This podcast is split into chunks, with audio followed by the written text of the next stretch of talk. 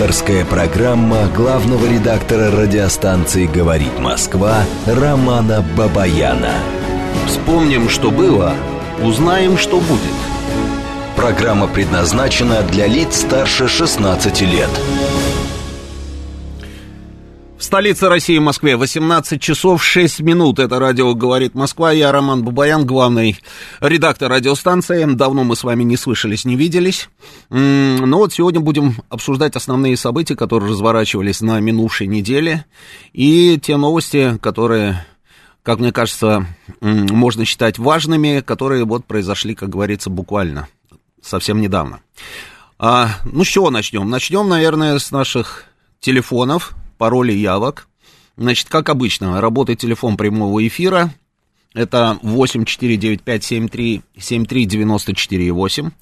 Работает наш телеграм-канал, говорит МСК Бот. Работает телефон, по которому вы можете присылать...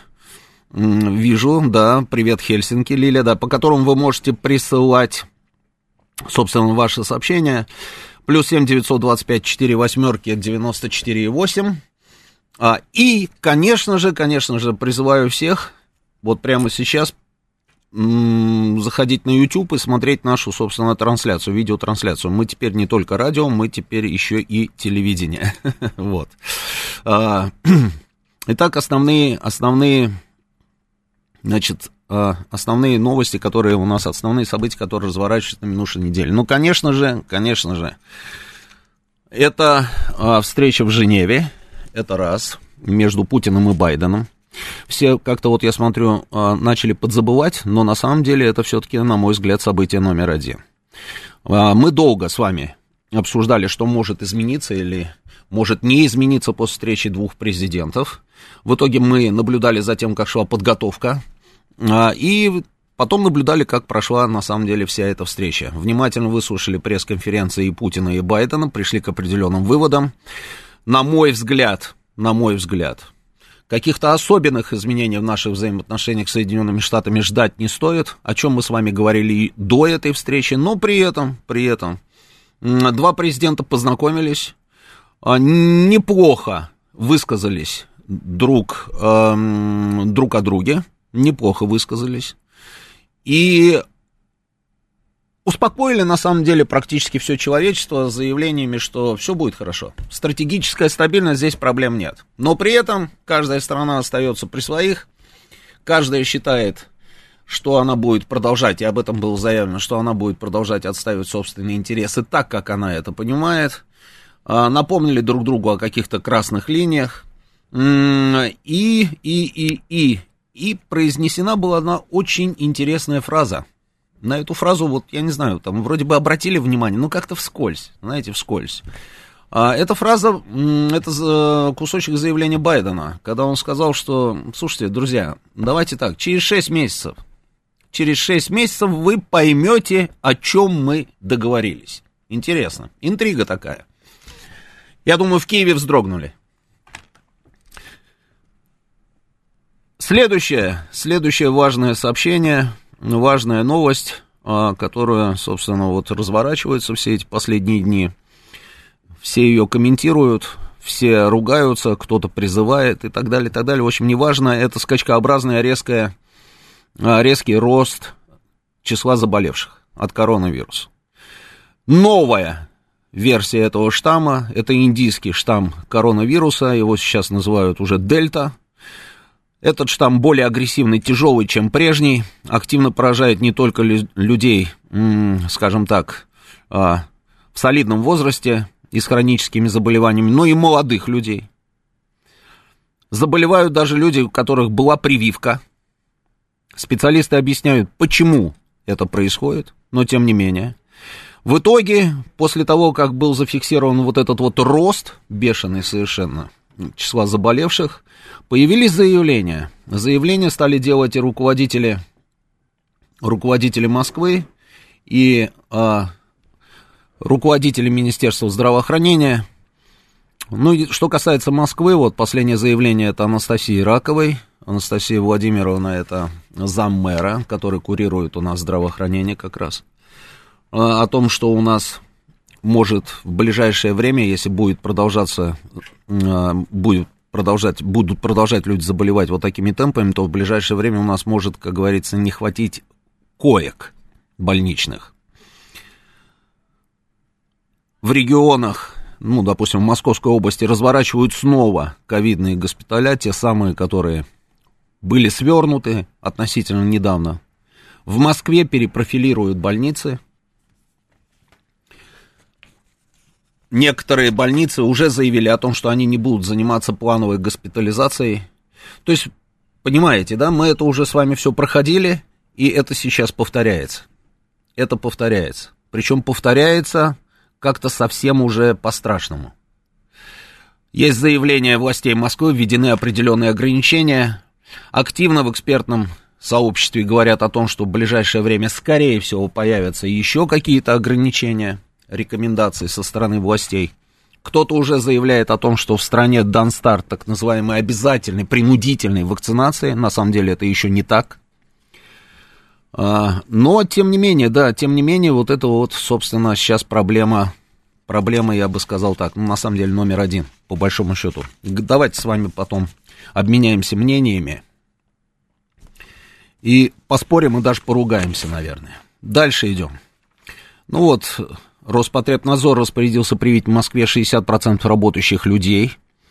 А, это предпринимается с целью остановить распространение нового штамма, спасти жизни тысяч людей. Это вот как раз вот все, тема коронавируса. Дальше, значит, еще одно событие, которое, я думаю, вас тоже, наверное, интересует. А, это выборы в Армении.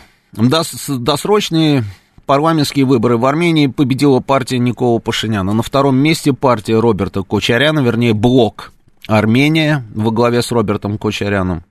И третье место это партия «Честь имею» бывшего президента Армении, тоже Сержа Сарксяна. Можем с вами попробовать поговорить на эту тему. Что это все значит? Как могут измениться, а, как может измениться ситуация в регионе, собственно, за Кавказе, к чему это может привести, ну и так далее. Идем дальше. Ну, все наблюдаем за футболом. По крайней мере, я не, стараюсь не пропускать ни один матч. Чемпионат Европы по футболу. Игры проходят во многих странах Европы. Ну, соответственно, и у нас тоже идут игры. Наблюдаем за сборной. Будем сегодня болеть. Кстати, не поверите, именно сегодня, 13 лет назад, 13 лет назад, именно вот в этот самый день, Наши обыграли голландцев. Вы помните эту историю, когда мы все вышли на Тверскую с флагами, с кричалками, там, я не знаю, с бол... со, всей, со всей вот этой вот футбольной а, атрибутикой? Когда мы были просто в восторге, наши обыграли легендарную голландскую сборную. Эта победа тогда просто, ну просто это, это я помню, помню эти настроения. Ну вот ждем сегодняшнего матча и посмотрим, чем, чем он закончится. Очень хотелось бы снова обрадоваться, а не огорчиться. А, ну что, из основных еще каких-то событий, ну, по поводу погоды, вы сегодня уже общались с нашими ведущими. Прекрасная погода, шикарная, да, жарко. На мой взгляд, пусть будет лучше жарко, чем холодно.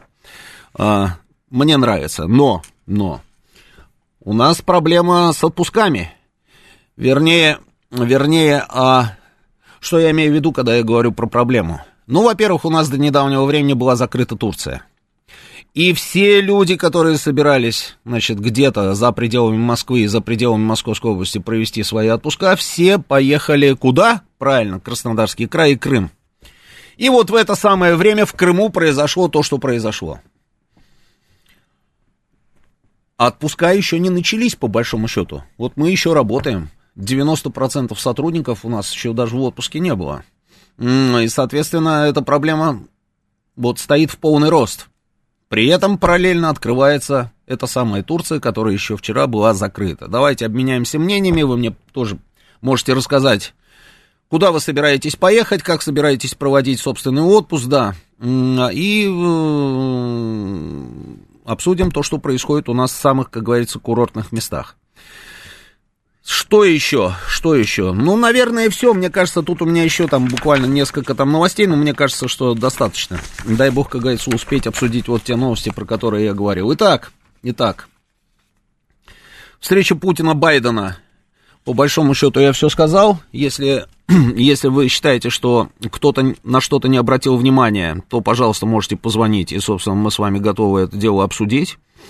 Но мне кажется, мне кажется, что здесь все понятно. Что касается коронавируса, коронавируса ситуация, еще раз, ситуация очень плохая, очень плохая. А что со всем этим делать? На мой взгляд, я об этом говорил и год назад, и повторяю сейчас. На мой взгляд, есть только один единственный вариант. Я не знаю, вы можете сразу начать свистеть, кричать, топать ногами. Есть такая категория слушателей у нас. Такие, знаете, идейные борцы э, против вакцинации. Но человечество больше ничего другого не придумало. Для того, чтобы обезопасить себя, своих близких, да и просто, в принципе, нашу нацию с вами, друзья. Потому что мы живем не на, не на необитаемом острове, мы живем в обществе. Есть только один единственный вариант. Это все-таки сделать прививку. И если честно, я просто не понимаю на самом деле тех людей, которые по сей день начинают мне рассказывать о том, что какие-то побочки, там, я не знаю, ну, про всяких недоумков, да, не обижайтесь, да, которые рассказывают там про чипирование, даже говорить не буду. А, я этих людей не понимаю. Ну вот, вот смотрите. Вот мой водитель. Мой водитель. Молодой, отличный парень. Я ему задаю вопрос. Какое-то количество дней назад. Ты сделал прививку? Он говорит, нет, я прививку не сделал. Я говорю, разреши поинтересоваться, почему? Что тебя останавливает? Он мне говорит, Роман Георгиевич, вы знаете, я вообще никогда в своей жизни не болел. Я говорю, то есть вот совсем никогда, ничем? Он говорит, никогда ничем не болел. У меня даже насморка никогда не было. Я думаю, что и сейчас я тоже не заболею. Я в этом уверен. Вот говорит мне молодой парень, который всегда напрямую со мной общается и прекрасно понимает и знает про мою позицию в этом вопросе. И что вы думаете? Через два дня он заболел. И болеет до сих пор. Человек, который мне говорил, что он никогда не болеет. Несколько дней, там дней пять у него держалась температура 39,6.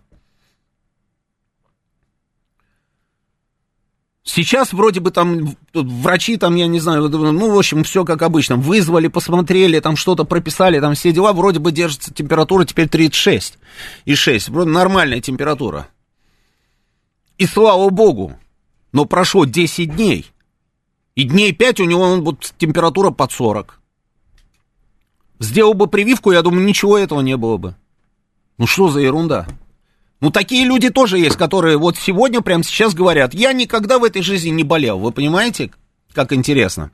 Вот у меня э, в, этот самый, в пятницу, значит, в своей правде на НТВ были три профессионала три профессионала в эфире. Кстати, есть у нас этот кусок, да? Да, есть. А, и один, и второй, и третий доктора наук. Представляют, представляют уважаемые, собственно, структуры. Я задавал им вопросы определенные. Я говорю, ну вот скажите, да, ну вот что вот нам сейчас вот в этой ситуации, да. Их ответы. Есть кусочек, мы дадим вам послушать, а, но, значит, смысл такой – при растягивании, это я вот близко к тексту, при растягивании времени вакцинации вирус начинает приспосабливаться. Приспосабливаться и видоизменяться. Один из них мне, значит, говорит, я попробую вот так вот по-простому, чтобы люди поняли. Вот представь, вирус, да, потом раз шапочку надел, шапочку, и такой пытается спрятаться за этой шапочкой. Потом, когда мы его обнаружили, что этого, оказывается, он же и есть гаденыш, только в шапочке, он такой раз шарфик на себя набросил. И чем больше у него времени, тем больше он, собственно, видоизменяется. Вы понимаете, хитрый какой?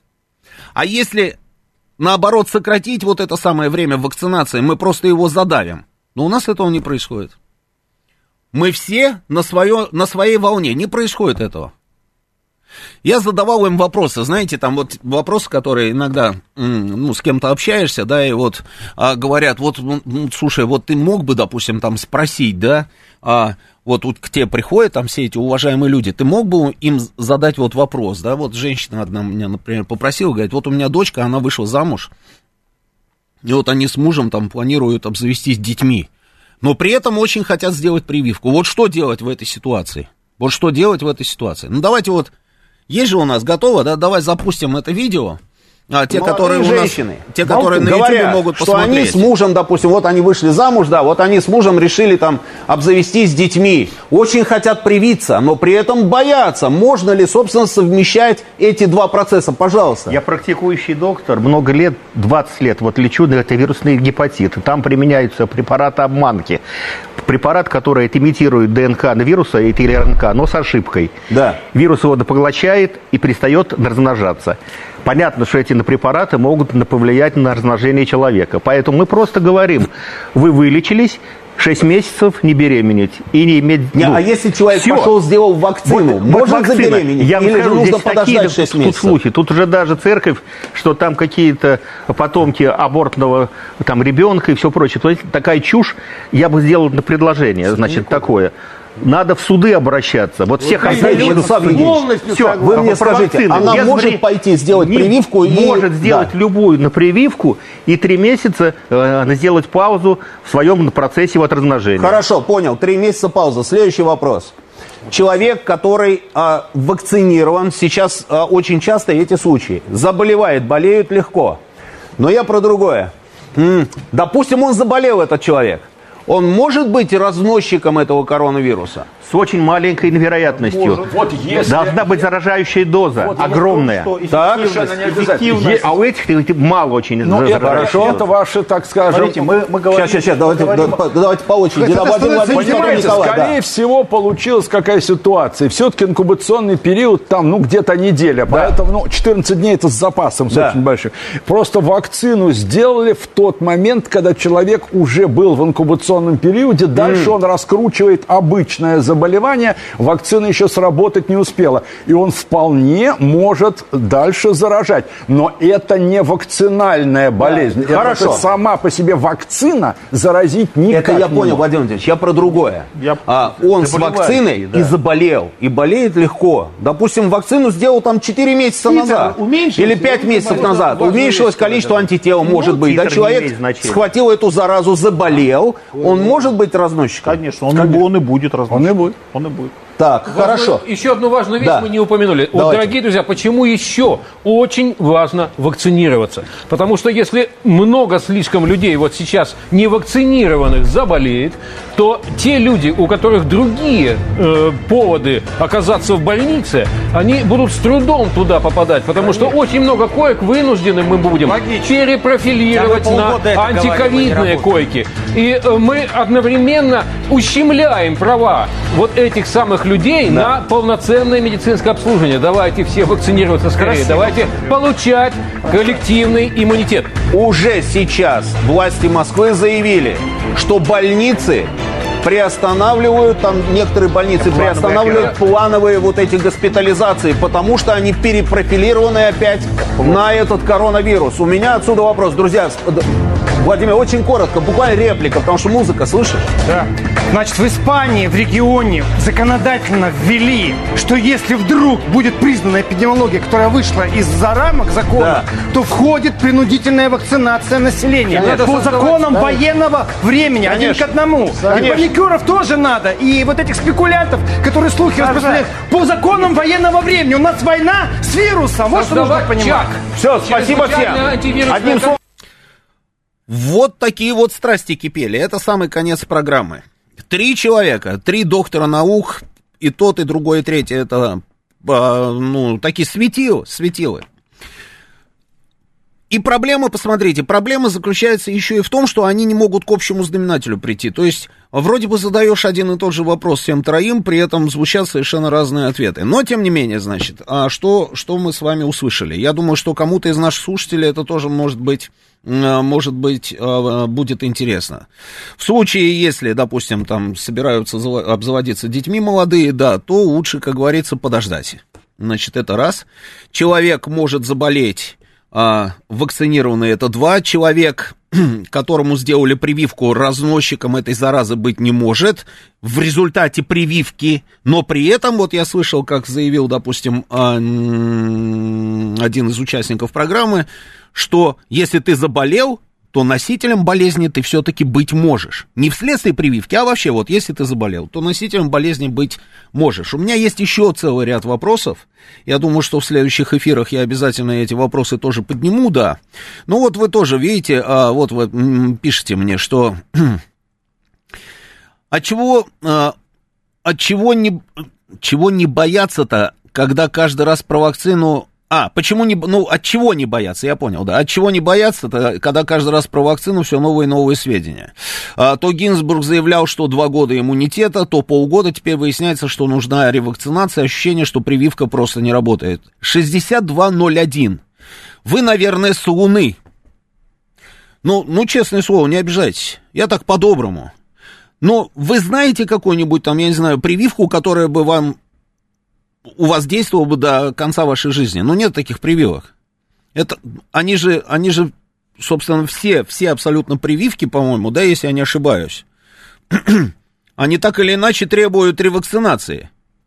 Гинзбург, да, я слышал, и, собственно, здесь вы правы. Он говорил про два года иммунитета, но он предполагал, он не утверждал, он предполагал, что возможно, возможно, после спутника Ви у вас будет иммунитет к коронавирусу на протяжении двух лет. Но сейчас, сейчас, когда вот такое огромное количество уже достаточно людей, вакцинированных у нас есть, и за этими людьми наблюдают, и уже тенденция ясна, делается вывод, что на два года ее не хватает. Ну, не хватает, да, и что? Это значит, что прививка не работает? Ну, вы сами себе противоречите. Но если полгода, даже как вы пишете, есть иммунитет, так работает эта прививка или не работает? 6201, напишите мне, пожалуйста. Я а, точно так же, как и вы, собственно, слушаю, там, я не знаю, черпаю информацию отовсюду, откуда можно. И я точно так же, как и вы, иногда просто не понимаю, что имеют в виду там специалисты. Иногда мне вообще казалось было бы правильным запретить медицинским работникам что-либо говорить, потому что иногда то, что они говорят, противоречит друг другу. Иногда они просто начинают выяснять отношения друг с другом. Я не знаю почему, может быть конкуренты, может быть вообще личную неприязнь такую испытывает к потерпевшему, что дальше некуда. Бог его знает почему, но тем не менее это да, это тоже есть. Но я... У меня есть свой личный опыт. Личный опыт. Вы помните, я вам рассказывал, что я сделал прививку? Наверняка помните. И, наверное, помните, когда я вам об этом говорил. Я могу повторить. Первый укол я сделал в сентябре, а через три недели, в октябре, я сделал второй укол. Спутник Ви. Вот с октября месяца по сегодняшний день я веду достаточно активный образ жизни. Где я за это время только не был. Я ездил и в Донецк, я ездил и в Сербию, я ездил и по России, и находился в тех местах, где, собственно, было огромное скопление людей. И слава богу, слава богу, я не заболел. Вот я кому должен верить? Каким-то домыслам, я не знаю, или каким-то там а, непонятным людям, которые публикуют какие-то фейки или же вообще полнейшую ерунду где-то там в соцсетях или своим, себе, себе самому. Я, конечно, верю самому себе. Мы тогда были еще добровольцами, когда эту вакцину только разрабатывали, и мы большой группой, было очень много нас человек, там журналисты все. Мы пошли и сделали, собственно, вот эти вот себе уколы. И слава богу, и слава богу, что мы это сделали. Потому что по сей день нас эта зараза не взяла. И будем надеяться, что не возьмет. А почему, я расскажу буквально через несколько минут после выпуска новостей на радио «Говорит Москва». Авторская программа главного редактора радиостанции «Говорит Москва» Романа Бабаяна. Радио «Говорит Москва». Продолжаем работать в прямом эфире. Я Роман Бубаян, главный редактор радиостанции. Идет прямая трансляция нашей программы на YouTube-канале. Телефон работает нашего прямого эфира 8495-7373-94-8. А, СМСки можете присылать по телефону плюс 7 925 4 восьмерки 94 8. Ну и говорит МСК-бот наш Телеграм, да. А, соответственно, вот я читаю здесь чат, чат у нас в, на Ютьюбе. Тут вот просят забанить какую-то Натали. Ну, тут ребята уже, по-моему, ее забанили. Видимо, какая-то а, какая-то редиска. Помните такое слово? Редиска. А вот королева Марго, забань тоже эту дуру. Пускай знает про себя всю правду. вот. Светлана Егорова нам тут вот в чате что-то такое пишет. Я не вакцинировалась в сентябре и тоже при активном образе жизни не заболела. О чем это говорит? Ну, о неэффективности вакцины. Итог у нас с вами один. Нет, Светлана Егорова, итог у нас с вами не один. Итог у нас с вами будет впереди. А, держитесь дальше, собственно, вот этого правила, да, а не вакцинироваться ни в коем случае. А, и посмотрим. Итоги мы подведем чуть попозже. Так, а, что тут у нас? А, да, а в такой сложной ситуации открывается Турция. Действительно, вакцину «Спутник» обещали где-то на два года, а сегодня министр говорит о ревакцинации через полгода. Ну, я, по-моему, уже объяснил. Я, по-моему, уже объяснил. Мне кажется, что, ну, через полгода, значит, через полгода какие проблемы? Мне кажется, проблем нет. Здесь же, здесь же просто нужно... А, тут, тут выбор очень простой, друзья. Хотите болеть? Болейте. Хотите под ИВЛ? На здоровье. Хотите умереть? Ну, как говорится, да, ну, что ж теперь поделаешь, если есть такое вот желание. На здоровье. Единственное, единственное, что мне не нравится, это то, что люди, у которых вот такая вот цель стоит в жизни, взять и умереть, с мыслью, что они никогда раньше не болели, и что они никогда не будут вакцинироваться. Да на здоровье, но только не хочется оказаться в зоне поражения. Если бы вы вот так сознательно приняли бы решение, принципиально, может быть, приняли решение не делать себе прививки, да на здоровье. И если бы была бы возможность с вами не соприкасаться, я бы вам слова не сказал. Если бы мы жили в другом городе, в другой стране, никогда в жизни друг друга бы вообще нигде не встретили. Я бы слова вам не сказал. Но нет же, понимаете, ведь подлость ситуации, подлость этих людей заключается в том, что они, собственно, а, занимая вот эту вот в кавычках принципиальную, а на самом деле просто тупую позицию, они же представляют угрозу для нас с вами. Это как обезьяна с гранатой. Он сам заболеет, может быть, легко переболеет для начала, первый раз. Но при этом успеет заразить кого-то, кто, собственно, не оклемается.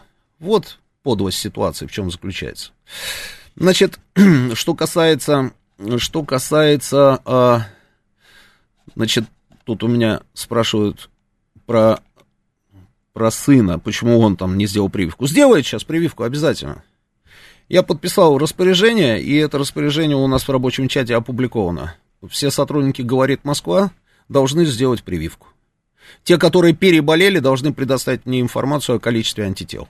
Обязательно. Так что я думаю, что у нас все будет хорошо. Рисковать коллективом я не могу. Если есть какие-то у нас принципиальные люди, может быть, у нас есть такие люди, я не знаю. Пока вот не сталкивался с ними. Кто-то принципиально свою позицию такую здесь э, не заявлял. Но, может быть, они есть. Если есть такие принципиальные люди, я не могу себе позволить ставить под удар весь остальной коллектив. То есть, чтобы вот эта мина замедленного действия ходила у нас по Ньюсруму, я не могу. И как руководитель, собственно, нашей маленькой, но гордой радиостанции, я принял такое решение. Так что я думаю, что все у нас будет хорошо. Обязательно ребята сделают а, прививки. За антителами следите внимательно. Те, которые переболели, и те, которые тоже делали прививки. Я, помните, ушел на новости, заявив, что я надеюсь, что мы не заболеем а, и впоследствии. Почему? Потому что я снова сделал себе, собственно, укол. То есть это вот та самая ревакцинация. Просто нужно следить за антителами. Рассказываю. После первого укола, значит, по шкале а, в центре Гамалеи, они замеряли количество антител, да, сказали, у вас 1600. Это вот шкала Гамалея. Не спрашивайте у меня, что это за шкалы, потому что в каждой лаборатории сейчас свои какие-то вот эти тестовые системы, и там а, когда человек куда-то обращается, ему выдают какие-то значения, да, а внизу там написано, да, что вот такое количество, допустим, антител должно быть, а, должно давать тебе, собственно, защиту от коронавируса. Если меньше, значит плохо. Вот у меня после первого укола было 1600 в центре Гамалея, по шкале Гамалея. Значит, после второго укола 3200. На мой вопрос, сотрудникам центра Гамалея. Что это значит? Мне сказали, что это железобетонная совершенно гарантия, и что ничего не будет. Никогда не заболеем с таким количеством антител. И слава богу. Прошло 9 месяцев с сентября, ну давайте посчитаем, да? Октябрь, ноябрь, декабрь, январь, февраль, март, апрель, май и вот июнь, да, уже почти 9 месяцев прошло. Очередной анализ на антитела показал, что у меня от 3200 осталось 100. 100 по шкале Гамалея. При этом есть Т-клеточный иммунитет. Не могу вам точно сказать, я же не медик, правильно, не врач, не могу вам точно сказать, что значит Т-клеточный иммунитет, но на пальцах мне объяснили и точно так же попытаюсь вам, собственно, передать эту информацию. То есть в случае столкновения с вирусом активизируются вот эти вот антитела, которые сидят в клетках, и они этот вирус душат. Это клеточный иммунитет, то есть память такая в клетках остается после вакцины. Но, тем не менее, вот осталось 100, и я принял решение, мы пошли снова сделали прививки. Да, во вторник, по-моему, прошлый, да? Да, прошлый вторник, то есть вот уже неделя с лишним прошла. Через там определенное время пойду, сдам анализ, и мне скажут, какое количество антител у меня. И вот только так и надо поступать, на мой взгляд. Ведь, слушайте, кто кого хочет обмануть? Ну, кого мы обманываем на самом деле? Есть умники, которые покупают сертификаты. Ну да, я вот видел эту информацию и даже, даже пытался, собственно, забить там покупка сертификата, да, о вакцинировании. Да, действительно, есть такая штука, цены разные, от тысячи там до трех тысяч рублей. Можно купить сертификат. Более того, я вам скажу, оказывается, эти самые сертификаты, купленные, они еще и могут быть занесены в ваш дневник на госуслугах те люди, которые сделали прививку, они знают, что потом они получают уведомления такие, что а, вам, а, значит, сертификат выписан, этот сертификат занесен, собственно, вот в ваш аккаунт на госуслугах, там есть дневник, и большая просьба, значит, в этот дневник вписывать определенные а, там данные и так далее, и так далее, да? Он так появляется на госуслугах. Ну хорошо, вы это сделали. Для чего вы это сделали? Вы для чего это сделали? То есть вы хотите обмануть кого? Государство, что ли? А если заболеете и умрете, кто кого обманул в этой ситуации? Что это за извращенная такое, такая логика? Она же извращенная, она неправильная. Или вы думаете, что, ну не, ну железобетона, то есть вам Бог на ухо шепнул, что вы точно не заболеете, не бойтесь, да? Купите сертификат там этим идиотам, которые не будут пускать вас в ресторан, вы покажете там эту историю. Или сядете в самолет или в поезд какой-нибудь, да, если до этого дойдет, предъявив этот а, фальшивый сертификат. Но все будет все равно нормально, это же я, боженька, тебе обещаю, да?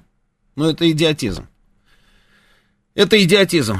Мой друг Саш Сладков, знаете, вот, наверное, этого человека, сто процентов, военный корреспондент, всю свою жизнь человек отработал в вестях, он написал пост. Вы знаете, в Телеграме я прочитал этот пост и решил, что я вам его зачитаю. Давайте я вам зачитаю его. Сейчас, секунду. Вот Саш Сладков. Вот смотрите. Значит, что он пишет? Песня о гигантском, как он назвал этот пост, Песня о гигантском жареном петухе, который должен расколоть зад русского человека, не верующего ни в пандемию, ни в важность прививки. Это тема моего поста. Антиковид и вакцинация.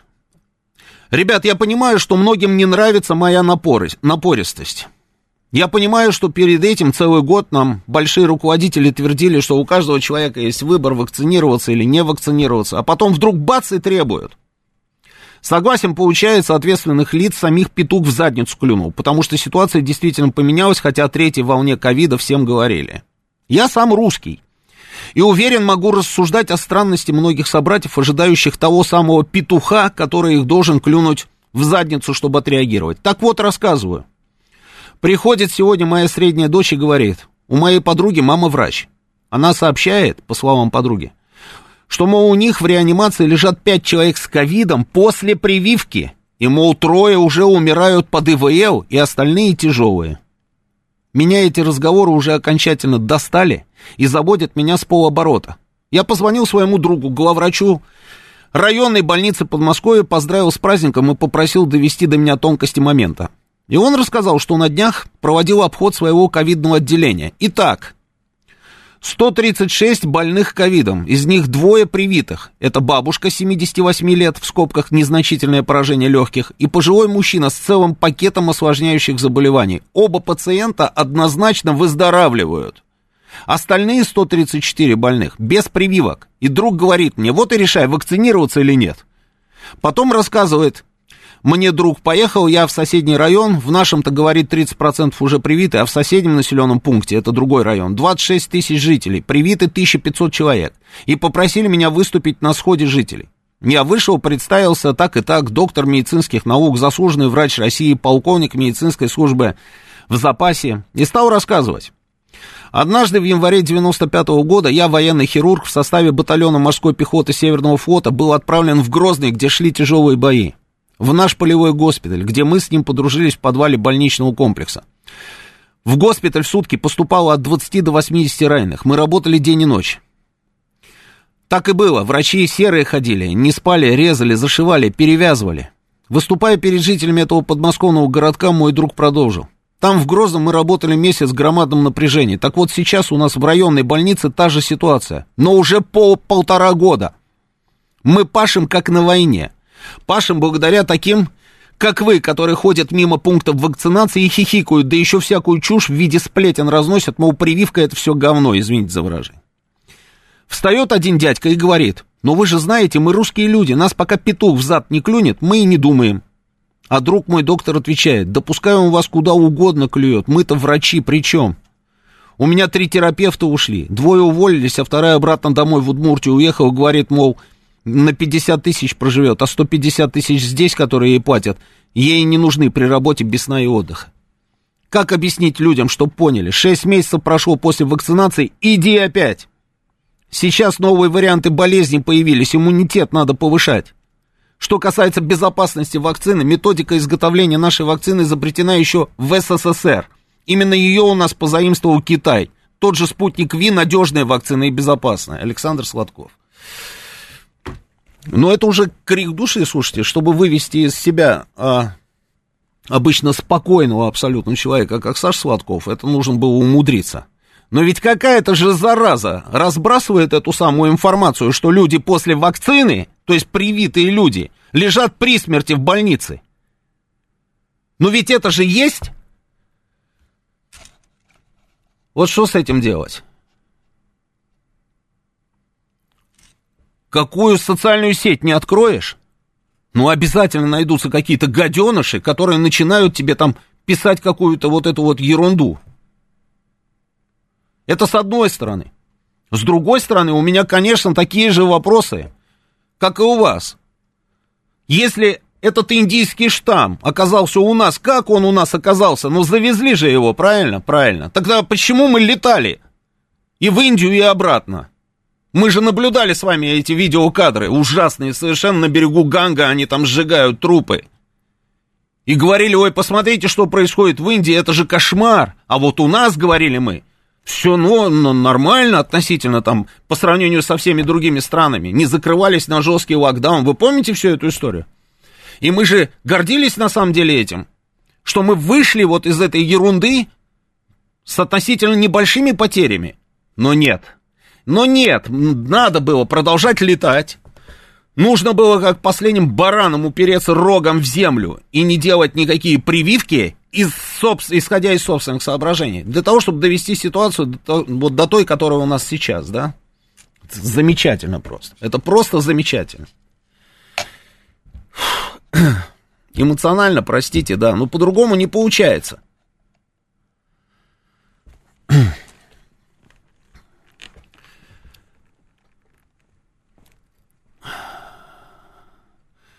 Читаю вопрос, значит, в чате.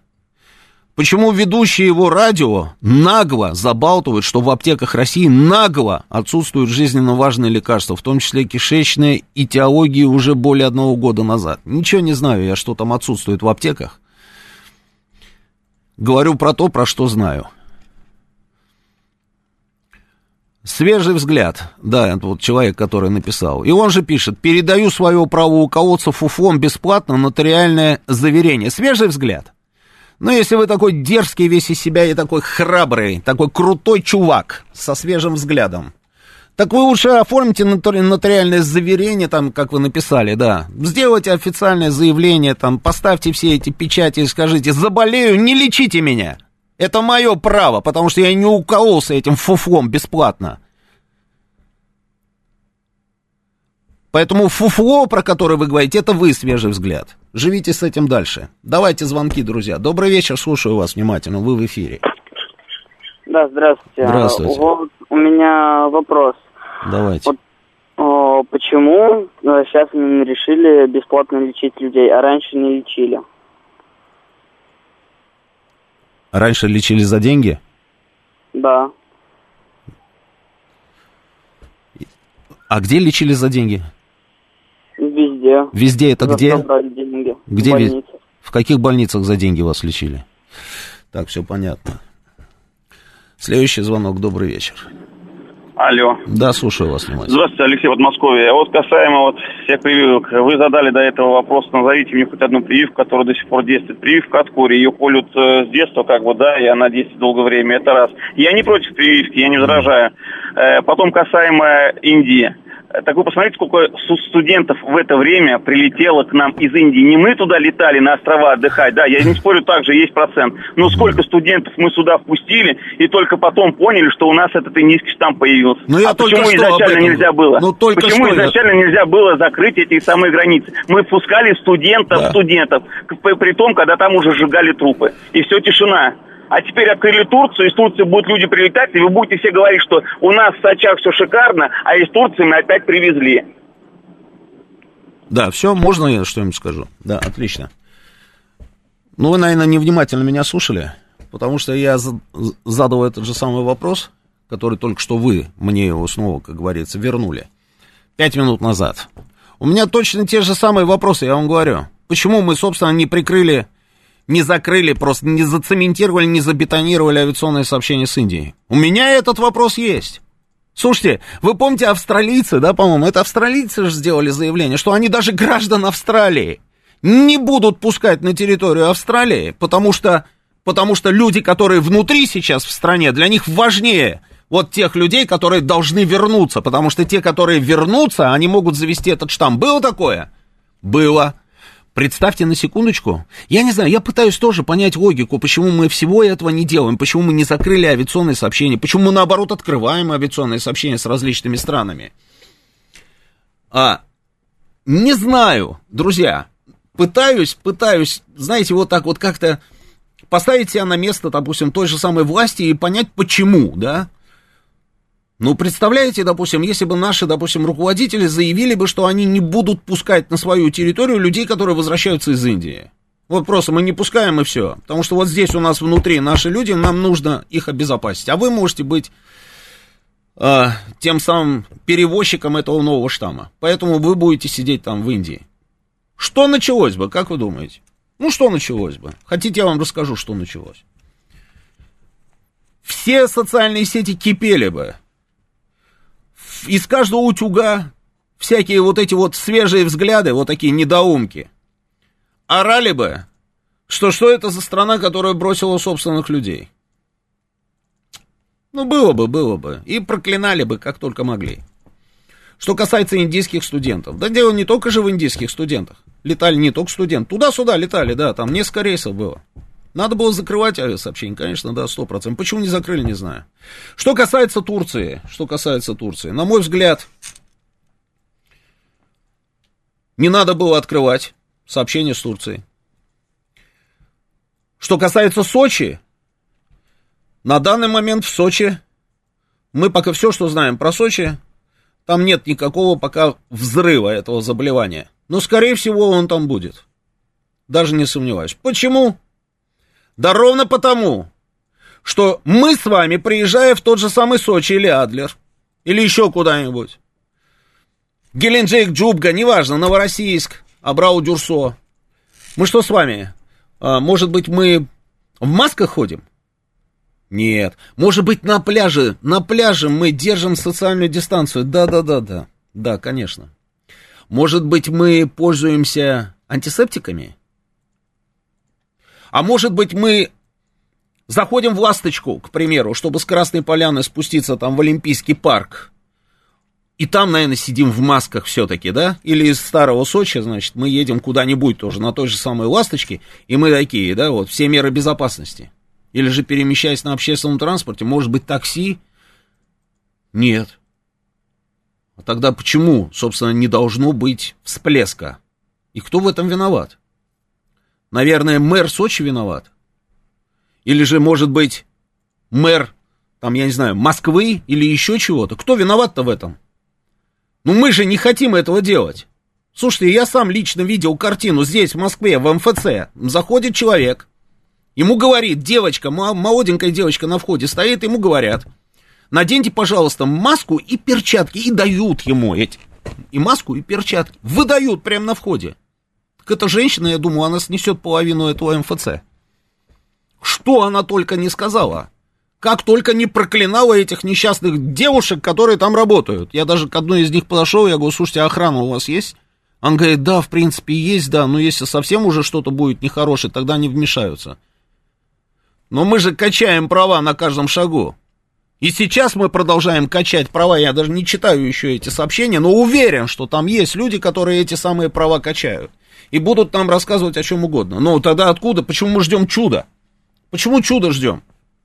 Да, я бы не открывал сообщение с Турцией. Сто процентов не открывал бы. Зачем нам это надо? Да я вам больше скажу. А, если турки не дураки, а они не дураки, я думаю, что они сами перенесут открытие этого авиационного сообщения. Потому что вот по той динамике, которую мы с вами наблюдаем сейчас в Москве, мы можем превратиться в красную зону. Мы в шаге уже от этого. Превратимся в красную зону, и они скажут, ребята, никого не будем пускать никуда. И все. Просто никого и никуда. Какое там авиационное сообщение? Никакого авиационного сообщения не будет. Никакие тесты ПЦР от вас не нужны, потому что вы можете заехать, сдать там тесты ПЦР при заезде в какую-нибудь страну. Они будут отрицательные, а на самом деле вы будете переносчиком, потому что это новый штамм. Я думаю, что индийц, индийские студенты, которые заезжали, они тоже, тоже сдавали в аэропорту тесты ПЦР. Но, тем не менее, эти штаммы здесь все-таки оказались, правильно? Я думаю, что мы в шаге от того, чтобы они вообще, в принципе, там не только там те несчастные турки, а все остальные тоже закроют нас и скажут, вы внесены в красный список, в красную зону, и будем ждать, когда у вас там нормализуется ситуация. А почему? А потому что мы с вами, как сказал уважаемый Жемчугов Владислав Евгеньевич, профессор и доктор наук, растягиваем по времени процесс вакцинации. И вирус то кепочку, то шарфик. То шарфик, то кепочку, потом курточку. Вот так и живем. А сейчас новости, вернемся через несколько минут. Авторская программа главного редактора радиостанции «Говорит Москва» Романа Бабаяна. Вспомним, что было, узнаем, что будет. Программа предназначена для лиц старше 16 лет. 19.06 в Москве. Это радио «Говорит Москва». Продолжаем работу в прямом эфире. Я Роман Бабаян, главный редактор радиостанции. Пароли явки. А, наш телефон прямого эфира 8495-7373-94,8. Телефон для смс плюс 7 925 4 восьмерки 94,8. Работает наш телеграм-канал «Говорит МСК Бот». И, конечно же, идет трансляция на YouTube. Вы можете зайти на YouTube, найти нас в поисковике, забить в поисковике «Говорит Москва», вот такое оригинальное у нас название нашего канала, и тут вы, собственно, увидите все, что происходит у нас в студии. Можете писать там свои комментарии, да. А, только не пишите какую-нибудь глупость, хорошо? А, читаю ваши сообщения. Значит, индийский штамм обнаружили три месяца назад, но почему сообщение с Индией не закрыли своевременно Юрий? Об этом мы уже поговорили. Я не врач, Роман, добрый вечер, не буду спорить о пользе и вреде вакцинации в пандемию, но прививаться каждые полгода, как заявляет Песков, мне кажется неправильно. Какой может быть иммунитет через пару лет? Почему неправильно? Ну, почему неправильно? Ну, если нет другого варианта, наверное, и этот вариант единственный, значит, наверное, он правильный. Как вы считаете? Ну, давайте не будем. Один раз привились, выработались антитела, потом антитела исчезли, мы заболели, и не дай бог. И не дай бог. И что? И будем рассуждать там на последних минутах собственной жизни, что было правильно, а что неправильно? Вертолетных не дали когда-то. Вот вам и ответ. Они ждали чего-то а чего они ждали от загнанного в бедность общества? Пишет нам 9536. Вертолетных, вертолетных. Знаете еще подлость, в чем заключается ситуация? Вот эти вот все люди, людишки, я бы сказал, которые нам с вами рассказывают о том, что вакцина полное фуфло, как выразился один фуфлыжник у нас в чате. Как только этим людям некоторые работодатели обещают выплатить там определенную сумму, вы не поверите, они в очередь выстраиваются к пункту вакцинации. Вы представляете? И все их принципы, и рассуждения, и вот это вот вся, вот это, ты знаешь, мне вот сказать, вот это все тут же куда-то испаряется.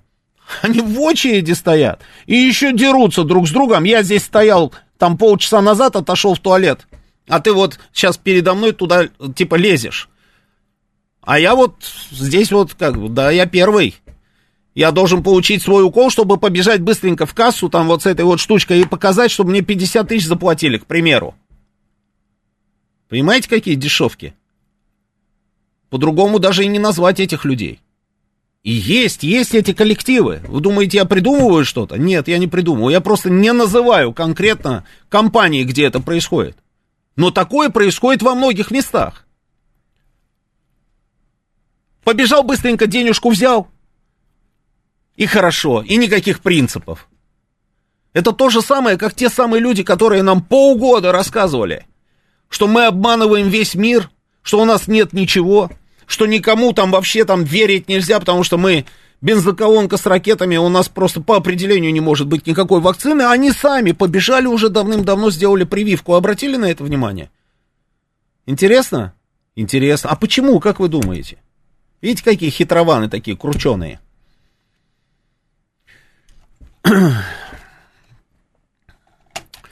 Роман Георгиевич, а что вы скажете о сообщениях, что кто привился, тоже заболел Екатерина? Екатерина, ну я, я же не академик Гинзбург, да? А, все, что я могу сказать, это я могу, собственно, сказать словами того же самого Гинзбурга, то есть сослаться на него и на других уважаемых людей. Они же говорили с первого дня, что если вы сделаете прививку, это не значит, что 100% вы не заболеете. Они говорили не так. Они говорили, что может быть, вы заболеете, может быть. Вы помните, в Ланцете написали эффективность нашей прививки какая? 92,6. 92,6. Не 100, 92,6 или 91,6 там, ну, неважно, неважно, но не 100%. Потому что есть, например, люди там с определенными заболеваниями, у которых просто не вырабатываются антитела. Я знаю таких людей тоже. Я знаю человека с лейкемией, который сделал один укол, потом второй, а подождали еще три недели, нет антител. Еще один укол сделали. Подождали еще три недели, опять антител нет. То есть есть люди с определенными заболеваниями, но не вырабатывает их организм уже там, и не молодой, скажем так, организм какие-то антитела. Это раз история. А, но при этом они же сделали прививку, а антител нет. Это раз история. Во-вторых, они говорили, врачи, я имею в виду, врачи Центра Гамалеи говорили, вы можете сделать прививку, можете потом гипотетически заболеть, но железобетонно вы будете болеть очень легко вы не окажетесь под ИВЛ и не умрете. Вот и все. Я ответил, наверное, на ваш вопрос, Екатерина. Я готов себе значок повесить, что не вакцинировал, что не вакцинировался. Ношу маску везде. Не я виноват, что вокруг меня сидят люди без масок и дышат со мной. Это их ответственность. Да вы штамп себе поставьте на лбу, что вы не вакцинировались, и ходите гордый весь из себя. И потом подождем, подождем, подождем. Еще не вечер. Так. О, поздравляю, скоро в робота превратитесь, так и будете уколы делать. Года не прошло, это ужас. Ну, ждите, когда мы превратимся в робота, дай бог вам здоровья. А, э, предложение разрешить выезд за границу только вакцинированным. Хотите в Турцию, сделайте вакцину. Нам нужно обезопасить и себя, и граждан других стран. Это имидж нашей страны. Слушайте, 9165. А, ну, понимаете, какая штука? Добрая власть у нас. Она добрая. Я бы уже давным-давно, знаете, что сделал? Вот у тебя закончился срок прав твоих, допустим, тебе нужно поменять водительское удостоверение я бы не записывал тебя и не выдавал бы тебе эти права. Не записывал бы, я имею в виду, вот, не давал бы тебе возможность записаться на госуслугах. И не выдавал бы тебе права, пока у тебя в личном кабинете на госуслугах не будет сертификат забит. Причем не левый, а такой настоящий. Это раз. Закончился у тебя паспорт. Ты хочешь его поменять? Ну, исполнилось там тебе 45 лет ну ты весь из себя такой гордый, да, и там не делаешь вакцину, не выдаю тебе паспорт, живи с просроченным паспортом, но при этом не вакцинируйся. Это я бы сделал, я вот открыто об этом говорю, и я считаю, что я прав абсолютно. Это называется частичное поражение в правах. И я думаю, что я прав, и никто меня не переубедит, потому что речь идет о, о здоровье нации. Громко звучит, но так оно и есть. И о безопасности государства. Ты хочешь поехать за границу? Вы помните, как Британия? Британия, это же демокр... демократия, правильно? Это у нас, у нас там на... у власти там одни а, автократы, дем... Э, там я не знаю как их, диктаторы, да? А вот Британия, вот совсем недавно, это вот было вчера, это не я придумал. Ты оформляешь себе выезд за границу, покупая авиабилет, на секундочку. Авиабилет, автоматически выплачиваешь штраф. Вы помните эту историю?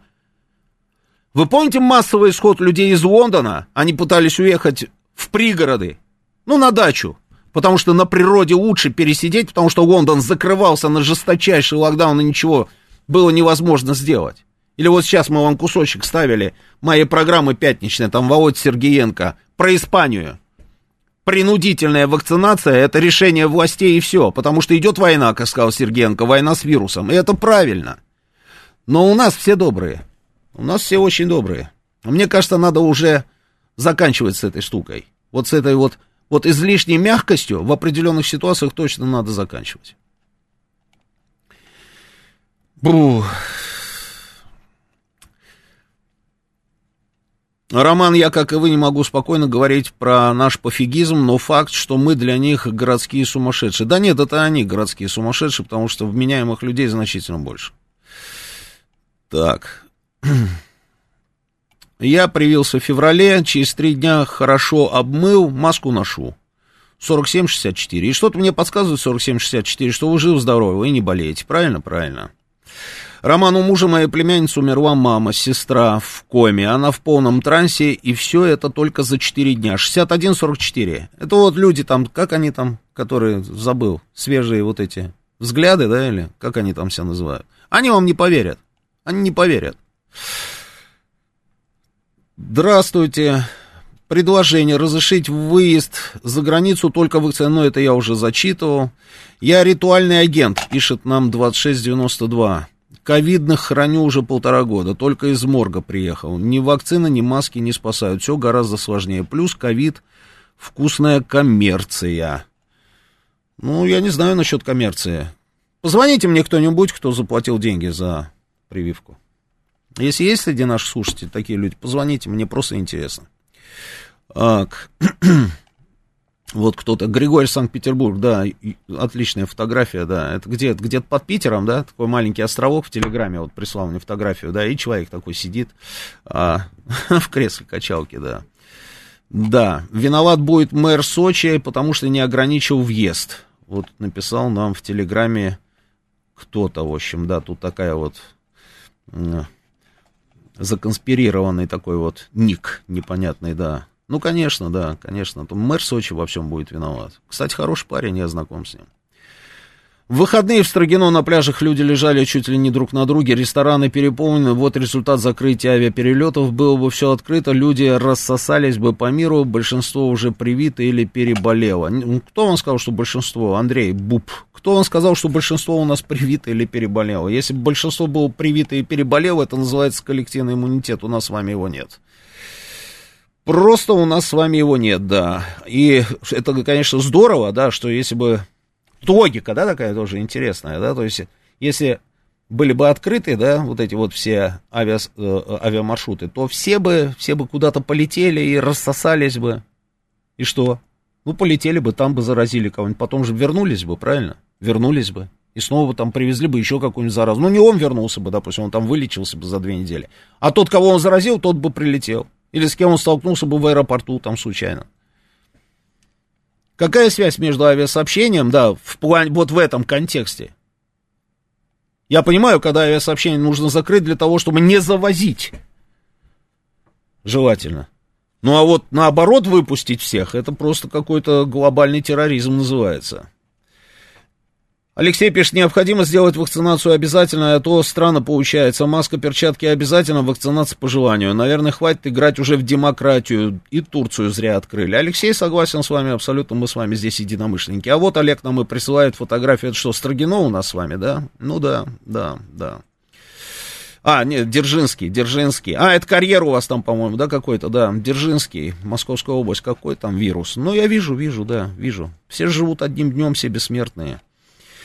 А, Евгений Филипп, после летального исхода с купленным сертификатом виновата будет вакцина, ее статистика будет испорчена, и ковид-диссидентов станет больше, и это большая проблема. Есть такой момент, Евгений Филипп? Есть, здесь вы правы, с вами сложно спорить, и поэтому я еще и в эфире говорил и повторю, призываю наши спецслужбы, наши органы правопорядка, жесточайшим образом, жесточайшим, вплоть до просто реальных сроков, наказывать людей, которые торгуют этими сертификатами и привлекать к ответственности тех, которые эти сертификаты поддельные покупают.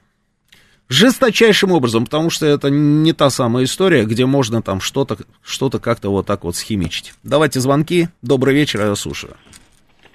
Добрый вечер, Роман. Здравствуйте, Сергей, Алексеевич. Алексеевич. Да, здравствуйте. Вот что можно констатировать с учетом убедительных ваших слов, сказанных там в течение часа? Вот разноголосица среди врачей, она имеет место? Есть, есть проблема это, есть. есть. Да, зафиксировали. Есть, вот на июнь 2021 года она как была, так и остается. Кипит все. Вот ваша речь, она была по-простому изложена, аргументирована на жизненных примерах. Возникает вопрос, а почему до настоящего времени не организована на государственном уровне вот эта четкая информационная кампания?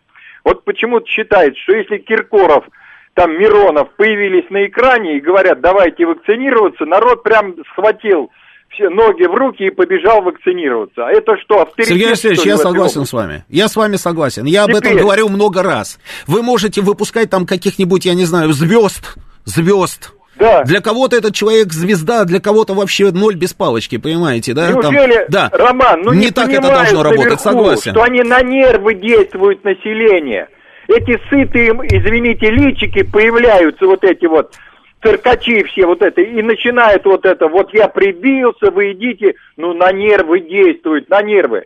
Ведь информационное обеспечение борьбы, по сути, с биологической угрозой должно быть четко из единого центра, убедительным, аргументированным, и осуществляться специально подобранными людьми, которые способны обобщать вот эти этапы по мере выхода из кризиса этого и упреждать возникающие вопросы. Работать должны на опережение все время. Вопрос-ответ, вопрос-ответ, причем в едином порядке, без всякой разноголосия. Но этого нет на сегодня. Да, я согласен, Сергей Алексеевич. Я даже, видите, и не спорю. А, разноколосица раз, Неправильная история, когда появляются, я говорю, там известные персонажи, которые там что-то нам говорят. Это так не работает, потому что для кого-то вот этот самый персонаж может быть авторитетом, а для кого-то нет. А у кого-то он просто аллергию вызывает, да, и он его видеть не может ни при каком раскладе, и сделает ровно наоборот, только исключительно потому, что не очень хорошо относится к этому человеку. Согласен с вами. Почему? Я не знаю, Сергей Алексеевич. Не знаю почему. Я вот обращаюсь к аудитории нашей радиостанции. И вам говорю, как человек на собственном опыте, вот считайте, что я подопытный кролик. Вот я на своем, собственно, примере объясняю, как это все работает. И что нужно делать. И, и потери у нас на станции нет. Нет потерь, слава богу. Вон и лампа у нас висит с первого дня. И масками обеспечивал я там личный состав. И перчатками, и очками поначалу, да, когда мы вообще боялись там и ходили такие, знаете, во всех, чуть ли не вот, вот во всей этой амуниции. И запрещаю всем в лифты, э, собственно, по, пока вот они до Ньюсрума доходят, чтобы по помещению радиодома шли исключительно в масках. И тесты периодически там ребята сдают, сбрасывают в этот рабочий чат, чтобы мы понимали, там, как обстоят у нас дела, там, и ПЦР, там, и вот сейчас вот по новому моему распоряжению они сдадут там а, те, которые переболели, и те, которые вакцинировались на антитела, мы посмотрим уровень антител. Ну, почему в масштабах страны, я не знаю, Сергей Алексеевич. Добрый вечер, любимая станция. Руслан Володин пишет. Я хотел объяснить, почему я не привился до сих пор. Хотя я не против прививок, но, двоеточие. Первое.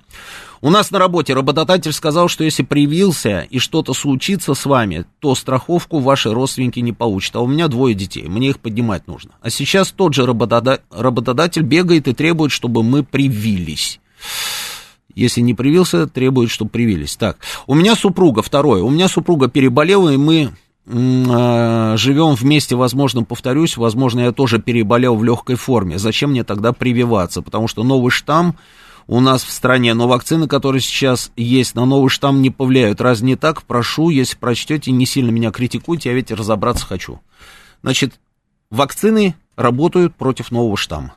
Все дело в, в количестве антител.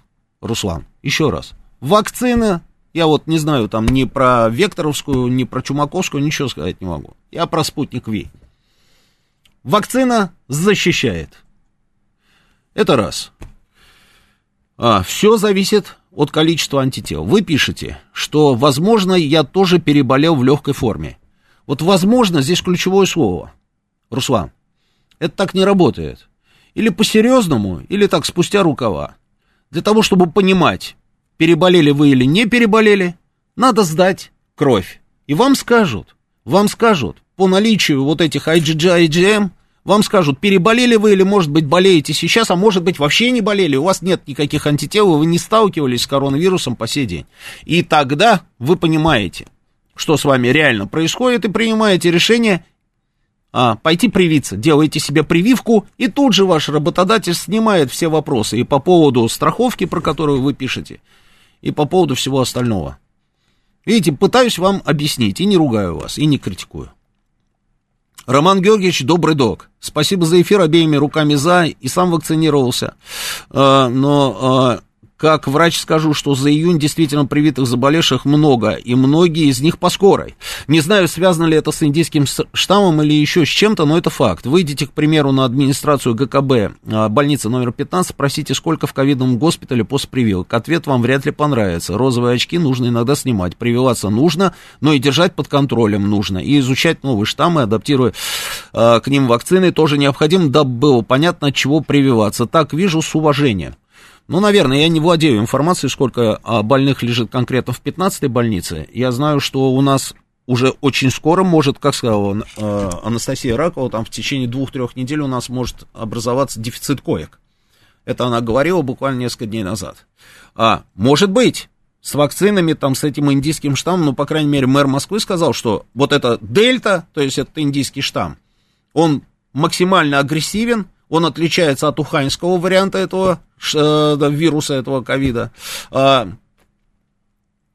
он более агрессивен, и поэтому нужно большее количество антител для того, чтобы защититься. Это я так близко к тексту заявления мэра Москвы. Для этого необходимо, чтобы было большее количество антител. Для этого необходимо, там, собственно, сделать прививку. Вот и все. Выглядит логично. Так, дальше. Мне в Турцию можно лететь, если я переболел и прививку сделал. Очень хочется отдохнуть. Пишет Константин. А, ну, Константин, вы можете куда угодно лететь, если туда можно в принципе полететь. можете лететь куда угодно. Если есть авиационное сообщение с Турцией, вот оно открыто, можете туда полететь. Сделали прививку, здорово. Следите только, у меня один призыв, следите за количеством антител.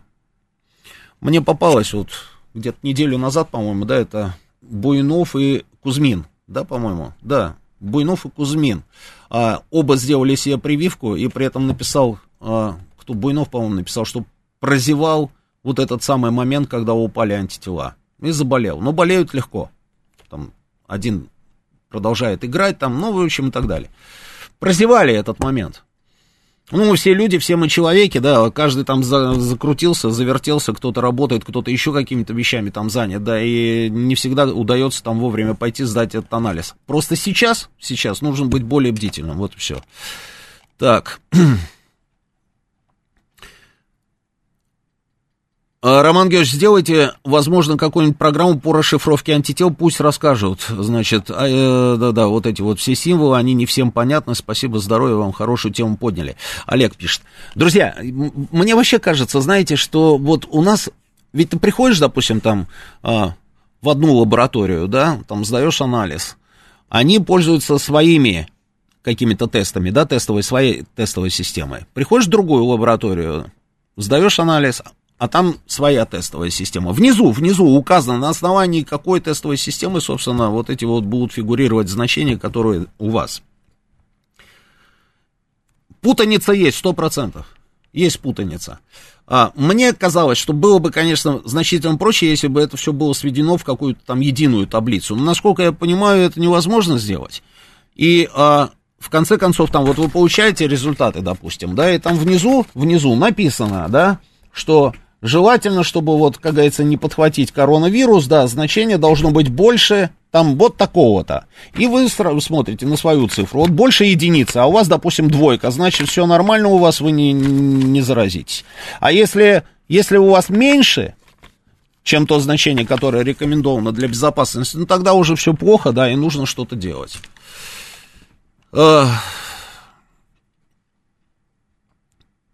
Можно ли провести у вас голосование, чем вы приведете при выборе спутник Pfizer или боитесь, Клавдий Царев? Зачем мне проводить это голосование? Да мне на самом деле абсолютно все равно. Чем хотят, пускай тем и прививаются. Кто-то не верит нашим медикам, я доверяю нашим врачам, да, хотят Pfizer, пускай сделают Pfizer, мне главное, чтобы я вышел на улицу и понимал, что мимо меня не пройдет никакой ковидный больной, да, и там, я не знаю, и не заразит там кого-то из моих близких, или не заразит меня, когда у меня упадут антитела, понимаете, какая штука, а так пускай идут и делают какую угодно там прививку себе. Так, а, а где за это полтинник дают, спрашивает Владислав а, Эдуардович. Ну, я думаю, вы там не работаете, Владислав Эдуардович. Так. После, да, это самая гуманная... Самая гуманная и добрая в мире власть, Рафаэль нам пишет. Ну да, да, буду покупать сертификаты у врачей. Ну, покупайте, покупайте на здоровье. Да. А, пропаганда слабенькая стала. Почему это она... Слушайте, к врачу срочно. Срочно к врачу. Э, что делать людям с противопоказаниями, спрашивает Ольга. Справка о недопуске от врача показывает место сертификата вакцинации. Ну, я думаю, что да. Я думаю, что если есть противопоказания, а, то слушайте, мне кажется, что это очевидно, да, что никто не будет вас заставлять, если у вас есть противопоказания. Народ не верит, болел ковидом вместе с женой, обоим поставили ОРВИ, а позже сдали кровь на антитела, и у обоих очень много их, пишет мне Дельфин67. А во что не верит народ? В ковид? Так вы заболели. В прививку? Так откуда вы знаете, вы же не пользовались этой прививкой, потому что вы переболели, Дельфин 67. Народ пускай дальше не верит, если у вас вокруг вот такой вот именно самый народ. Если они не верят, пускай не верят. Просто я еще слышал, знаете, какую штуку? И, да, я вижу, да. А, я слышал штуку, что когда человек первый раз болеет легко, то второй раз он болеет уже совершенно по-другому. Так что здоровья вам, Дельфин 67. Сейчас новости. Авторская программа главного редактора радиостанции «Говорит Москва» Романа Бабаяна. Продолжаем работу в прямом эфире. Это радио «Говорит Москва». Я Роман Бабаян. Телефон прямого эфира 8495-7373-94-8. Телефон для смс-ок. Плюс 7 925 4 восьмерки 94 8. Вижу ваши звонки, друзья. Сейчас, секундочку. Работает наш телеграм-канал, говорит и Москобота идет. Продолжается трансляция на Ютьюбе. А, наш канал называется «Говорит Москва». Заходите. Подписывайтесь, да, и мы здесь все сидим и вот с вами, собственно, общаемся. Читаю, читаю сообщения. А, хотел рассказать, как ограничения в Хельсинки. А, да, это очень интересно, это очень интересно. Позвоните, Лили Вечная это, да. Лили Вечная, звоните, как только увижу, что это вы, сразу выведем в эфир. А, к, м- про радиостанцию, про наших работников спрашивают, я уже про это, про все рассказал. Роман, проблема в том, что если начал делать прививку, то потом ее придется делать всю оставшуюся жизнь, организм, организм сам уже не будет бороться, так как она не убивает вирус. Не знаю, что там будет всю оставшуюся жизнь, а вот Лили Вечная, да, нам очень интересно послушать, что у нас происходит в Финляндии. Добрый вечер, слушаем вас внимательно. Э, здравствуйте, Здравствуйте. Роман. Здравствуйте. А, ну, так как э, я связана и с Россией, и с Финляндией... Это мы поняли, значит, да. А, да. Ну да, у нас с мужем мы поставили на прошлой неделе Pfizer, Муж, угу. правда, очень плохо перенес. Угу. Я совершенно спокойна, у меня не было никаких проблем. А, пошли в банк. И причем сотрудница, с которой ведет все наши счета, я, ну, я привыкла, я знаю ее, ну, я по-фински говорю. И тут я спрашиваю, а где она? А, говорят, она, пос... она не поставила прививку, она не допущена. А, ну, я так пожала плечами. А, потом пошли с мужем, а, ну, нужно было мне обновить коронку, записаться. Стоматолог. И нам говорят, mm а покажите, пожалуйста, ваш сертификат. Мы показали. И спрашиваем, а если бы не было, вас бы никто не обслуживал. Вот так вот. Да, да, спасибо большое, очень интересно. Это вот к тому, о чем я и говорил. А, ну вот так. Вот так это работает. Я всегда говорил, что люди на самом деле везде одинаковые. Абсолютно везде. Тут недавно мне на глаза попался рейтинг стран, где а хуже всего идет вакцинация. Значит, на, на первом месте, по-моему, мы. На втором, если я не ошибаюсь, Штаты. На третьем еще какая-то страна. На четвертом Германия. Германия. Люди везде одинаковые. Вот как у нас, так и у них. Есть особо продвинутая часть населения, которая в самом начале ночью закрывали окна и форточки, потому что ждали какого-то вертолета, который будет что-то такое распылять над городом. Мне присылали точно такие же сообщения, как у нас гуляли по всяким чатам, по WhatsApp в первую очередь, да, точно такие же сообщения мне присылали мои друзья из Сан-Франциско. Люди везде одинаковые, но, но, а, поэтому если, если они везде одинаковые, значит и алгоритм на самом деле должен быть везде один и тот же. Вот были штрафы в европейских странах за то, что человек там шлялся а, во время локдауна, значит, и у нас должны были быть эти штрафы. Заставляют, значит, и у нас надо заставлять. Поражение в правах, ну, значит, надо идти этим путем. Потому что речь идет глобально о всем человечестве. Абсолютно меня не удивила вот эта вот финская история, да. так, Песков объяснил, W нам пишет. Песков объяснил, почему не сделал прививку от коронавируса. 13 июня мэр Москвы Сергей Собянин сообщил, что прошел а, ревакцинацию из-за упавшего титра антител. А пресс-секретарь Владимира Путина Дмитрий Песков, переболевший а, коронавирусом в мае прошлого года, сообщил радиостанции, говорит Москва, что не делал прививку, поскольку у него выработался Т-клеточный иммунитет. И вот цитата, я лично пока еще не сделал, у меня сохраняются очень большие антитела и Т-клеточный иммунитет. Это мне новость говорит Москва, собственно, и прислали. Реверс новости такой получился. Да я знаю, я общался с господином Песковым не далее как, когда? В субботу? В субботу. Да, я знаю, да, он, у него большие антитела, и хорошо он за этим следит. Я думаю, что как только у него начнет падать вот этот титр антител, он пойдет и сделает себе укол. А, так что мне кажется, что абсолютно логично все. Здравствуйте, в Анапе люди лежат на пляже друг на друге. Очень много народу, под, подтопление в городе, канализация течет по улицам, катастрофа, может быть, Антант пишет. Да, да, абсолютно не удивлен. Если даже вы мне скажете, что в Ялте сейчас люди лежат друг на друге, прямо вот на тех самых пляжах, фотографии которых мы наблюдаем в социальных сетях, я вообще не удивлюсь. Ну, просто вот от слова совсем не удивлюсь, потому что я видел, как наши люди лежали на пляже в Таиланде после цунами. когда морская пехота и моряки тайские вытаскивали из моря трупы, трупы, а наши туристы продолжали лежать. И когда я с микрофоном к ним подходил, они говорили, ну как, у меня же отпуск, я же заплатил за эту путевку, зачем я должен сейчас возвращаться в Россию? А наш консул бегал, собственно, из отеля в отель, собирал там этих людей и говорил, ребята, на Пхукет мы пригнали самолеты, мы можем вернуть всех домой.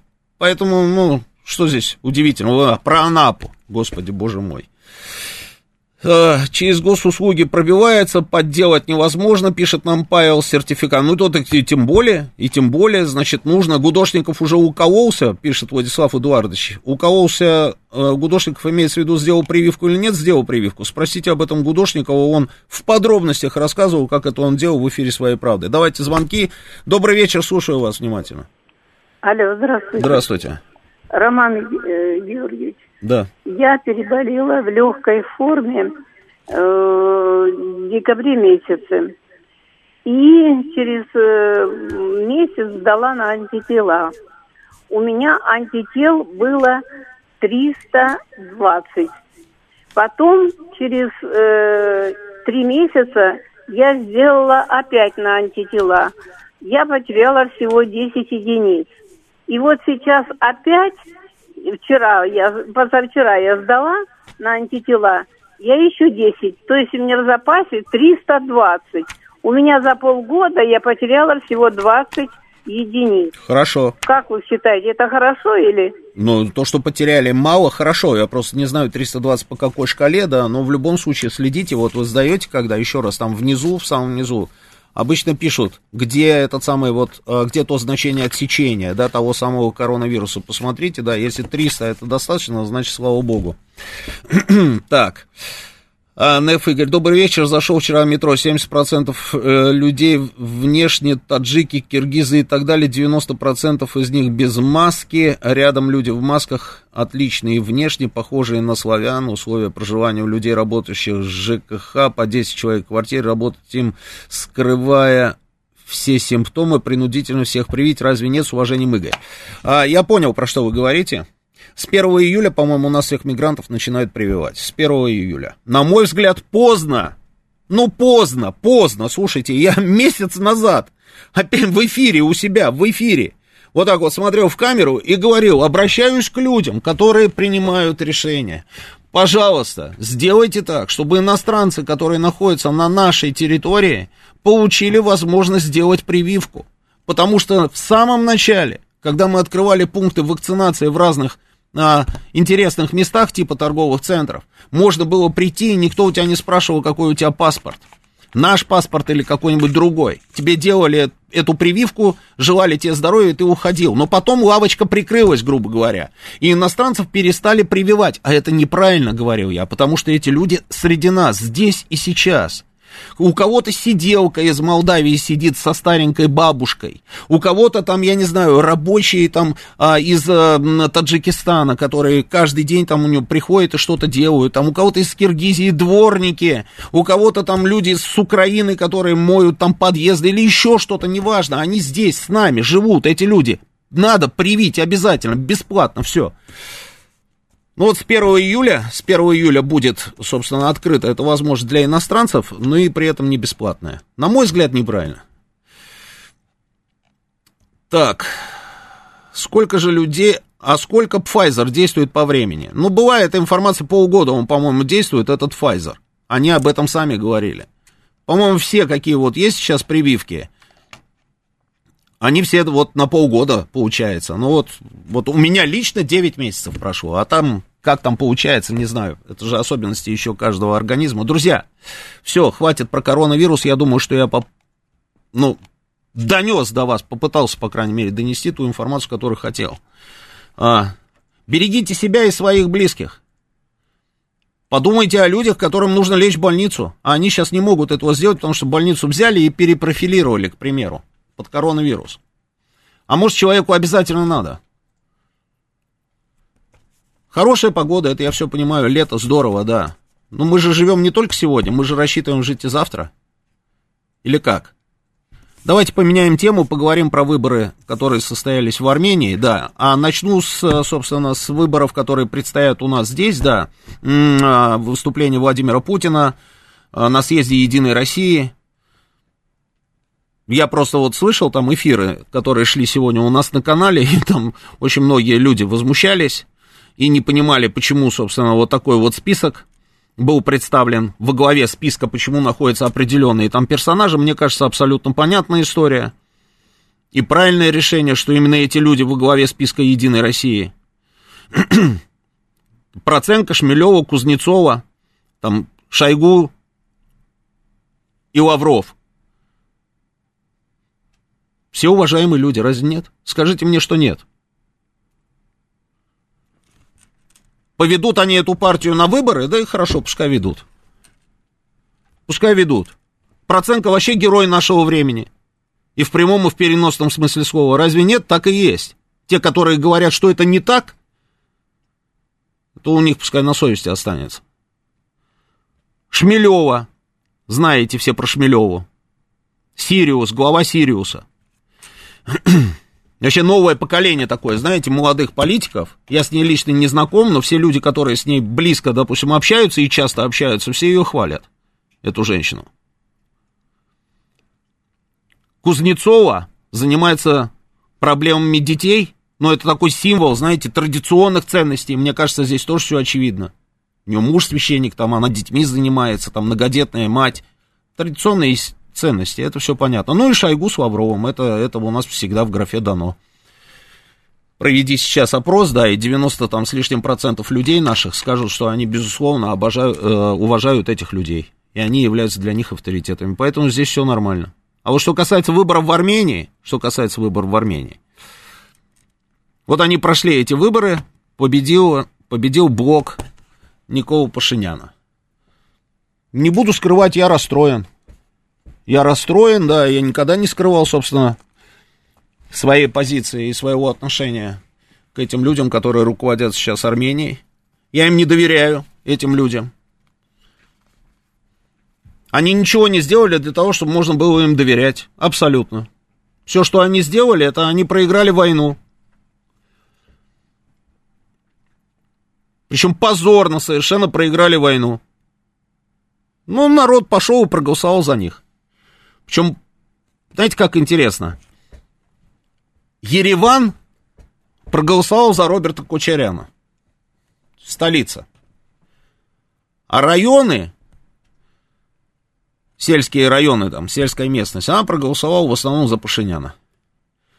Как это может, к чему это может привести? Там блок Пашиняна уже делает заявление о том, что они сейчас проведут политические консультации с другими силами политическими, которые участвовали, собственно, в этих выборах, которые тоже там проиграли. Они сейчас с ними проведут политические консультации для того, чтобы а, обратиться в Конституционный суд. Ну, одним словом, не признают пока результатов голосования, заявляют о массовых фальсификациях. Но мне кажется, это бесперспективная история. Ни к чему она не приведет. Скорее всего, скорее всего, даже если они подадут там заявление в Конституционный суд, Конституционный суд примет решение в пользу, собственно, а, вот тех результатов выборов, которые случились. Теперь, имея вот это вот, вот этот самый результат, попробуем с вами, попробуем с вами порассуждать, к чему это может привести дальше. Болевые точки, которые существуют на сегодняшний день у Армении. Болевые точки, ну, помимо всех вот этих вот, как говорится, потерь, территориальных и людских, которые случились во время боевых действий, есть еще моменты. В первую очередь это пленные. Армянские пленные, которые находятся в Азербайджане и которых Баку не выдает. Они не выдают этих людей. Они готовы этих людей обменивать. Обменивать на карты минных полей, например. Или еще на что-нибудь. На возможность построить транспортный коридор, который бы соединил, допустим, Нахичевань с материковым Азербайджаном, а через Нахичевань, собственно, Турцию с Азербайджаном. И вот это вот транспортный этот коридор должен пройти по маленькому кусочку армянской территории.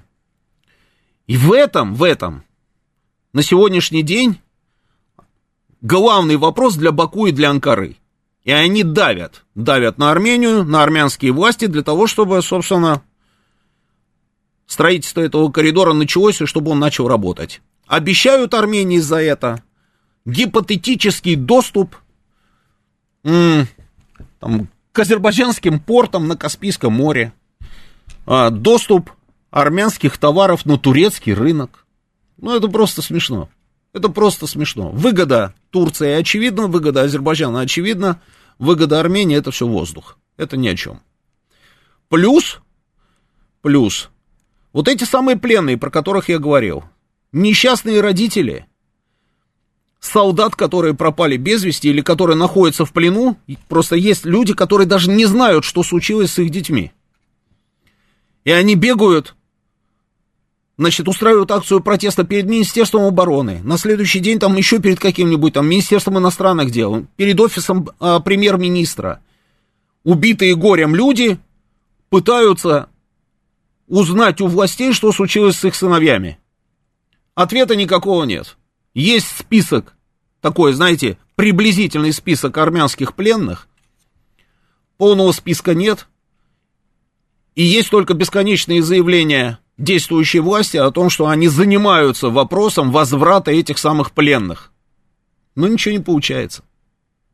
Ничего не получается.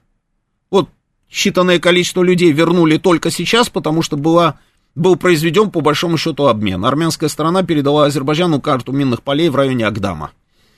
И об этом Эрдоган с Алиевым, собственно, говорили и даже не скрывают что они отдадут, может быть, каких-то пленных, только если они получат там что-то со стороны Армении. А действующие власти ничего не делают. Звонят в Париж, в Москву и просят там французов, американцев, русских, чтобы те помогли, оказали какое-то давление на Турцию, на Азербайджан, чтобы те вернули армянских солдат, военнослужащих. А этого не происходит. Это раз болевая точка. Ужасная совершенно история случилась перед выборами когда в одном из моргов одного небольшого города были обнаружены сваленные в кучу тела погибших солдат. Это было совсем недавно. Вот совсем недавно. Война закончилась уже достаточно давно. И все это время эти тела вот так вот лежали, как говорится, и разлагались. Понимаете? Вы можете себе представить, что испытывали родители, когда эта история утекла публичное пространство. Вот еще одна болевая точка. Что будет происходить дальше? А, и демаркация границ. И демаркация границ. Ведь это же вообще сейчас непонятная совершенно история происходит. Азербайджан пытается провести границу, и делают это как-то, так, знаете, по-особенному, по GPS-навигаторам. Они идут просто, да, и вот считают, что вот здесь вот им показывает этот навигатор, что здесь вот надо провести границу. Они здесь ее и проводят. И при этом, как только они принимают решение, что эта граница проходит здесь, им наплевать, что здесь находятся армянские села, армянские, не карабахские территории. Внимание! Территория Армении. Они проводят здесь эту границу условно, перебрасывают туда своих солдат, которые начинают окапываться и занимать позиции. Армения потом начинает обращаться в ОДКБ, Потом Армения начинает звонить в Москву, опять а, в Америку, во Францию, там куда угодно, начинают звонить для того, чтобы те, значит, как говорится, оказали давление на Азербайджан, чтобы тот вывел вот эти воинские подразделения. Азербайджанцы этого делать не хотят. Вопрос, где армянская армия, который задавала оппозиция, что происходит с армянской армией, и почему, собственно, не выбивают эти азербайджанские подразделения с территории Армении, силами армянских вооруженных сил висит в воздухе. Но никто не дает никакого ответа. Мне кажется, в общем, одним словом, друзья, что э, результаты этих выборов, они привели к чему? Они привели к тому, что господин Пашинян во главе армянского государства остался. Мало того, что остался, он еще и укрепил свои позиции, потому что сейчас он будет говорить, что он получил очередной мандат доверия от армянского народа. А, а это значит, я допускаю этот вариант, что он начнет просто сейчас налево и направо рубить головы тем самым людям, которые посмели, посмели, вот в этот небольшой промежуток времени, пока шла предвыборная, как говорится, кампания, посмели говорить что-то против. наверняка начнутся снова аресты. Он уже это делал. Он, просто сейчас он будет это делать еще, как говорится, с большим воодушевлением. Я даже не сомневаюсь в этом.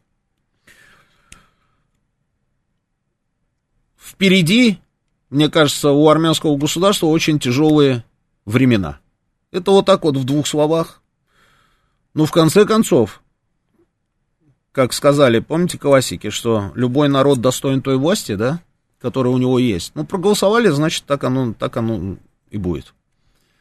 К чему все это приведет, посмотрим в ближайшее время.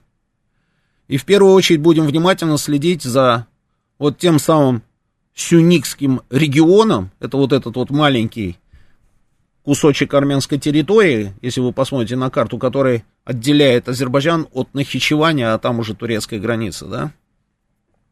Посмотрим, где и как там будут прокладываться эти все магистрали, железнодорожные и автодорожные магистрали.